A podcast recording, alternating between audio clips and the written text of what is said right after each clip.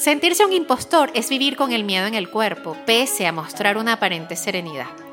Miedo a ser desenmascarado, porque se cree firmemente que no se está realmente a la altura de las exigencias de un puesto de liderazgo, de un ascenso laboral e incluso de aportarle valor o influir positivamente en la vida de otras personas. Pongamos un poco de orden y comencemos por el inicio, ¿te parece? ¿Qué es el síndrome del impostor?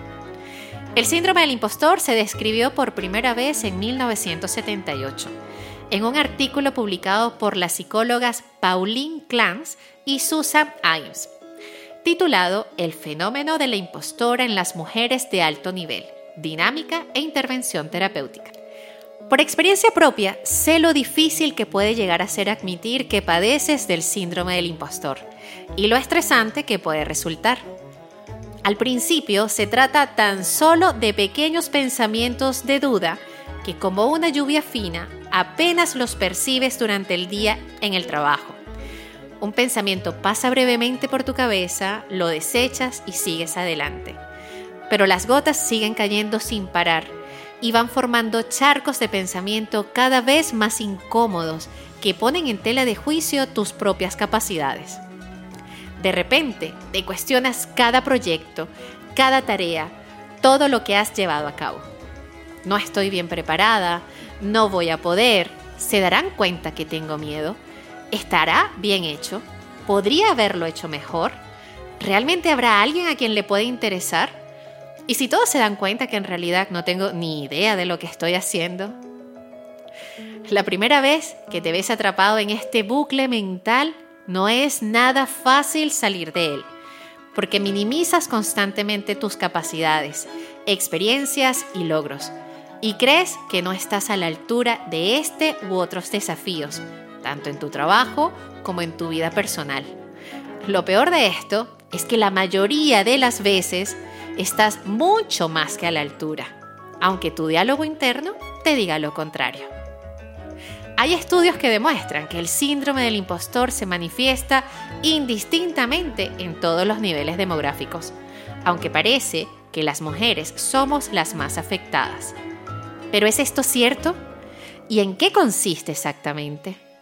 Acompáñame a conocer el síndrome del impostor, ese que nos hace dudar de nuestras propias capacidades y logros. Ojalá podamos juntos darnos cuenta que somos merecedores de todo cuanto hemos cultivado hasta ahora.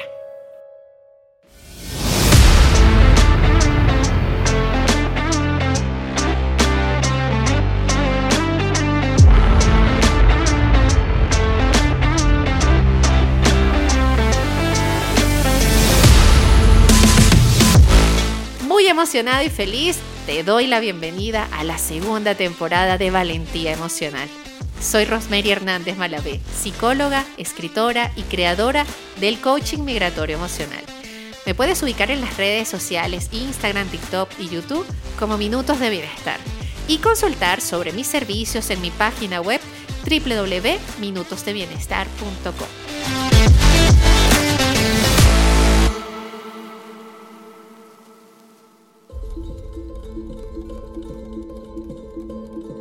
Según su estudio, el síndrome del impostor provoca un sentimiento de falsedad intelectual por el que una persona no cree que su rendimiento y sus éxitos se deban a sus propias capacidades, las cuales minimiza. Llegaron a ponerle este nombre a este síndrome luego de trabajar durante años con mujeres que tenían un éxito laboral y académico importante, pero aunque se sabían exitosas, vivían con una constante sensación de insatisfacción.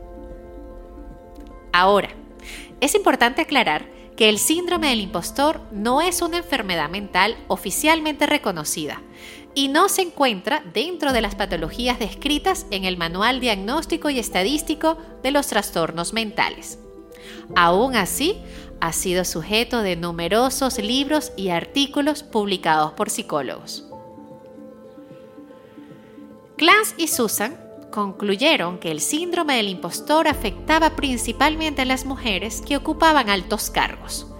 De hecho, muchas investigaciones apuntan a que las mujeres son las que más sentimos que somos unas farsantes. Un estudio de KPMG del año 2020 demostró que el 75% de 750 mujeres encuestadas, todas ellas directivas de alto nivel, han padecido el síndrome del impostor en algún momento a lo largo de su carrera profesional. Es más, el 85% afirmaron que el síndrome del impostor se manifiesta en casi todas las mujeres que trabajan en empresas. Por otra parte, el 74% de las encuestadas declararon que sus compañeros hombres en puestos similares casi nunca dudaban de sí mismos. Las mujeres están ahora ocupando muchos espacios de trabajo que han sido tradicionalmente de hombres. Están llegando a puestos de más responsabilidad, a pesar de estar sobradamente cualificadas para estar en esos puestos, se ha detectado una común sensación interna y ciertas presiones externas que la llevan a pensar y a sentir que no son lo suficiente y que por lo tanto son unas impostoras. Vivir en una sociedad como la actual, donde se magnifica el concepto de éxito y se penaliza el fracaso, puede también contribuir a generar un pensamiento infundado de que no somos lo suficientemente buenos.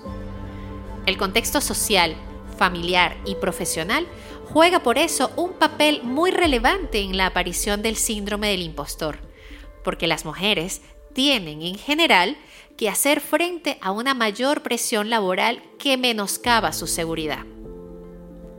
Según la escritora Pilar Jericó, el origen también está en la autoexigencia, ya que quienes lo padecen tienen un pensamiento basado en la constante idea de que son un fraude o que tienen habilidades que no son dignas de atención. Para Marta Calderón, profesora de Estudios de Psicología y Ciencias de la Educación de la Universidad de Cataluña, las personas perfeccionistas autocríticas con miedo al fracaso y que se autopresionan para alcanzar los logros también tienen mayor riesgo de padecer este síndrome. Te quiero confesar algo muy personal. Decidí hablar de este tema porque me sentí identificada. Yo no conocía este síndrome hasta el momento en que estaba escribiendo mi libro La valentía de emigrar. Recuerdo pasar largas horas frente al computador sin poder ordenar las ideas, procrastinando una y otra y otra vez. Ponía muchas excusas, sentía que no sabía nada, que no era importante lo que podía aportar. ¿Cómo iba a contar mi vida? ¿Cómo podía hablar de los momentos más difíciles, de mi migración, de mis miedos? ¿Y a quién le iba a interesar? Cómo eso iba a ayudar a otros. Cuando tuve la primera reunión con mi mentor, Carlos Fernández, quien además me dio el honor de escribir el prólogo, le conté de mis saboteadores internos, de la parálisis que tenía y de mis intentos por silenciar esa vocecita que me atormentaba. Entonces me dijo que lo que me pasaba era normal en los escritores y también en la vida cotidiana, que estaba teniendo el síndrome del impostor. Luego, lo que compartió conmigo para hacerle frente a lo que me pasaba cambió mi vida desde entonces y hasta ahora. Rose, en una escala del 1 al 10, ¿cuánto crees que dominas el tema de lo que estás escribiendo? Y respondí con poca fe, 8. Él con cara de asombro me dijo, pero Rose, si ese número es maravilloso, ¿sabes lo que eso significa? Imagínate una escala con 8 cuadritos y rellena desde el primero hasta el octavo. Ahora piensa en lo siguiente. Siempre habrán personas que saben más que tú, que tienen dominio en esos dos niveles que te faltan para llegar a 10. Pero también están las personas que están debajo del 8 y que son bastantes, que están listas para escucharte, para leerte y para aprovechar lo que tienes para ofrecerles. Y entonces entendí, gracias a esa conversación, que yo no quiero llegarle a todas las personas. Y siempre que dudo de lo que puedo aportar, me hago la misma pregunta y me lleno de valor otra vez. Espero que este ejercicio también te haga sentido. Para este momento, puede que quizás tengas dudas sobre si tienes el síndrome del impostor o tal vez simplemente estás experimentando falta de confianza en ti mismo. Por lo que ¿Cómo saber si tienes el síndrome del impostor? La mayoría de las personas que lo padecen se reconocen en este síndrome cuando se les explica en qué consiste. Todas las personas lo experimentan de manera ligeramente diferente, pero entre las características comunes se incluyen las siguientes. Dudar de uno mismo, no ser capaz de evaluar de manera realista tus propias habilidades y competencias, atribuir tu éxito a factores externos como la suerte, tener miedo de no ser lo suficientemente bueno, sabotear tu propio éxito inconscientemente, ser perfeccionista, exceso de trabajo y agotamiento, ponerte una vara tan alta que es imposible de alcanzar, baja autoestima, sentir un miedo intenso al fracaso, disminución de la confianza en uno mismo. Y el síndrome del burnout es una de las consecuencias habituales del síndrome del impostor. Que por cierto, si deseas aprender más de este síndrome, te invito a escuchar el cuarto episodio de la primera temporada de este podcast. Existen además cinco grupos de impostores más comunes, en función de malos hábitos o patrones que nos bloquean a la hora de desarrollar todo nuestro potencial. A continuación te propongo una descripción con algunas sugerencias para hacerle frente de acuerdo al tipo de impostor que identifiques en ti.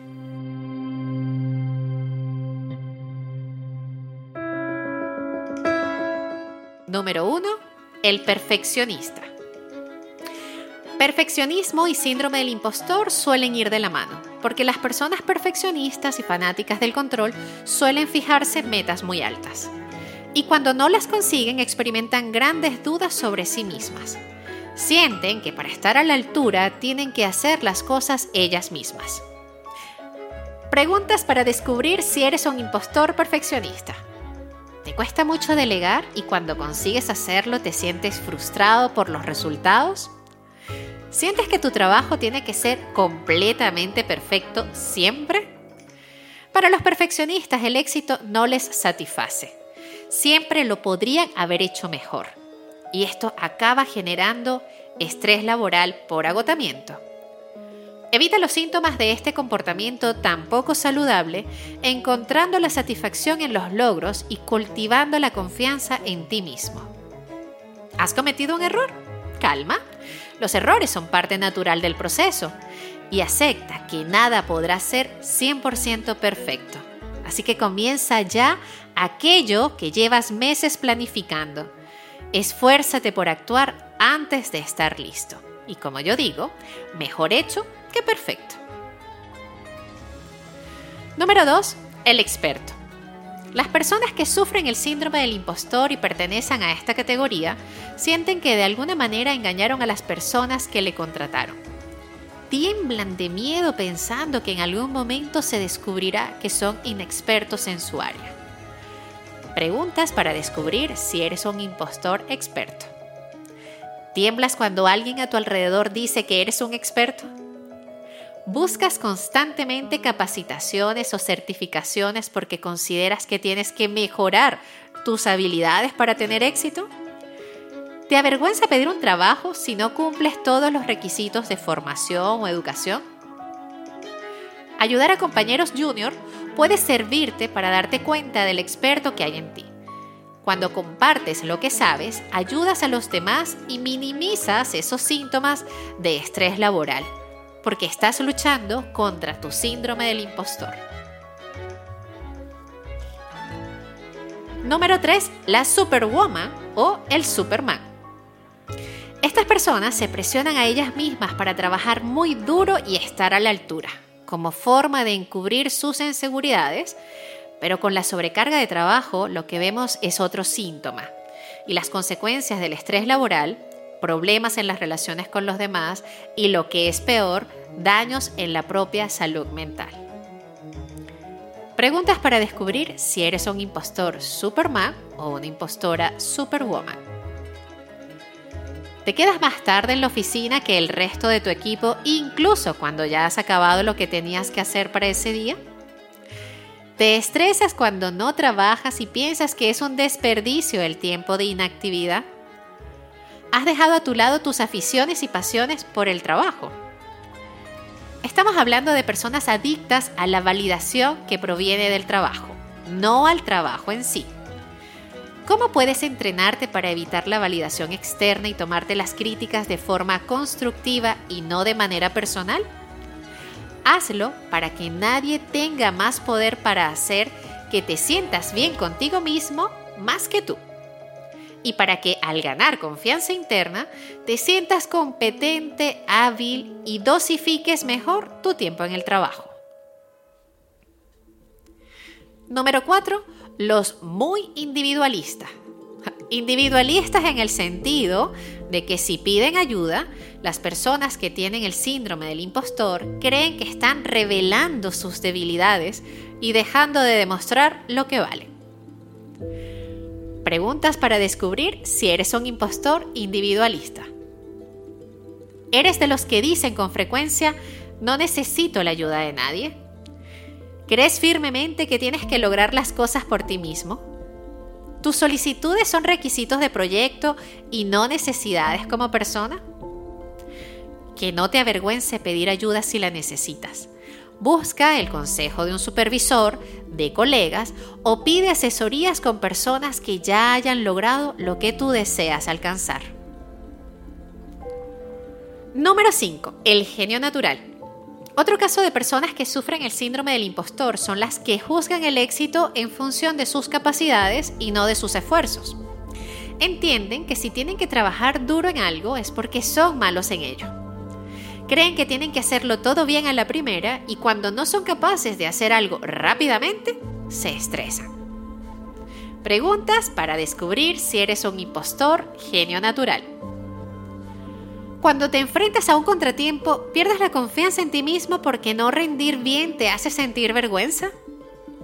¿Estás acostumbrado a sobresalir sin mucho esfuerzo? ¿Evitas los desafíos porque te es incómodo intentar algo en lo que no eres bueno? Para superar el síndrome del impostor, tienes que verte a ti mismo como un proyecto en progreso. Por ejemplo, si quieres destacar más en tu departamento, pero no se te dan bien las reuniones, es mejor perfeccionar tus habilidades comunicativas que decidir dejar de hablar en las reuniones de equipo, porque en eso no eres bueno. Identifica comportamientos o habilidades a mejorar en el tiempo y ve por ellos. Acepta que tienes algo que ver en tus logros. Deja de compararte con otras personas. Cuando estés dudando de ti, dilo en voz alta. Esto es el síndrome del impostor. Cometer un error no te hace un farsante. Date cuenta de que nadie sabe lo que está haciendo al 100%. Lo más importante que debes hacer es recordar que no es algo que solo te sucede a ti y que tales sentimientos no son anormales. Cuando buscas el éxito, es como un sentir que no estás haciendo un trabajo suficientemente bueno. Con el tiempo, esos sentimientos pueden convertirse en el síndrome del impostor. Y si eres emprendedor o emprendedora también sucede con frecuencia, por lo que la falta de confianza y la necesidad de tener todo perfecto, cuando no hay una validación externa para pensar que estamos a la altura y no tenemos lecturas amables de nuestros avances, terminamos por acabar sintiéndonos un fraude. Como una tarea terapéutica, si te has identificado con este tema y has podido resonar con algunos comportamientos que describí, te invito a, número uno, centrar tu atención en los hechos. Hechos versus historias. Los hechos son verdades observables, cosas que una cámara de video puede captar. Las historias son la manera en cómo interpretas esos hechos. No puedes evitar que tu cerebro crea historias, pero tú puedes centrar tu atención en los hechos. Número 2. Replantea tus pensamientos. Por ejemplo, la próxima vez que cometas un error, en lugar de decirte, eso fue horrible, intenta pensar lo siguiente. Ese no fue mi mejor trabajo, pero para la próxima vez lo haré mejor. Al replantear tu diálogo interno, estás reconfigurando tu cerebro para que te brinde más apoyo. Y número 3, busca un mentor. Encuentra a alguien a quien respetes mucho dentro de tu campo de especialización o de eso que deseas lograr y busca aprender de esa persona. Si confías, cuéntale sobre tus sentimientos del síndrome del impostor. Cuando compartí mis sentimientos con mi mentor, su ayuda me dio la confianza que necesitaba. Y por último, pero no menos importante, celebra tus propios logros. Crea una lista de las cualidades y habilidades que posees. Conserva esta lista junto con una serie de comentarios adicionales que vayas recibiendo de tus compañeros, familiares y amigos a lo largo del tiempo y consúltala cada vez que necesites un empujoncito. Dale espacio a tus emociones, pero no dejes que el miedo te controle. Recuerda lo valiente y valioso que eres. Gracias por llegar hasta acá.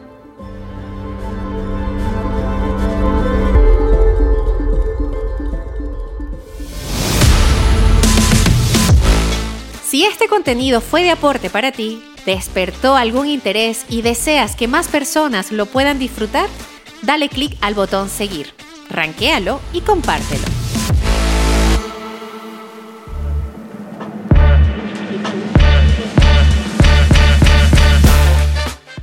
Este podcast llegó a ustedes gracias a Betinix y Drogo, educando con propósito para tu bienestar financiero en redes arroba finanzas-saludables para ti.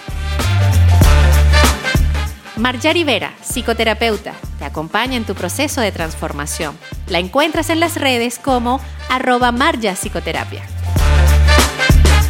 Movex, llega hasta donde quieras.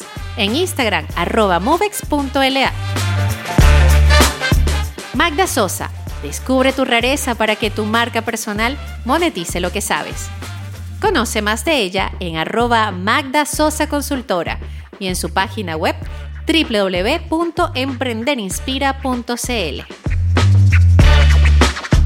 Me despido con cariño. Soy Rosemary Hernández Malavé, psicóloga, escritora y creadora del coaching migratorio emocional. Nos escuchamos en el siguiente episodio.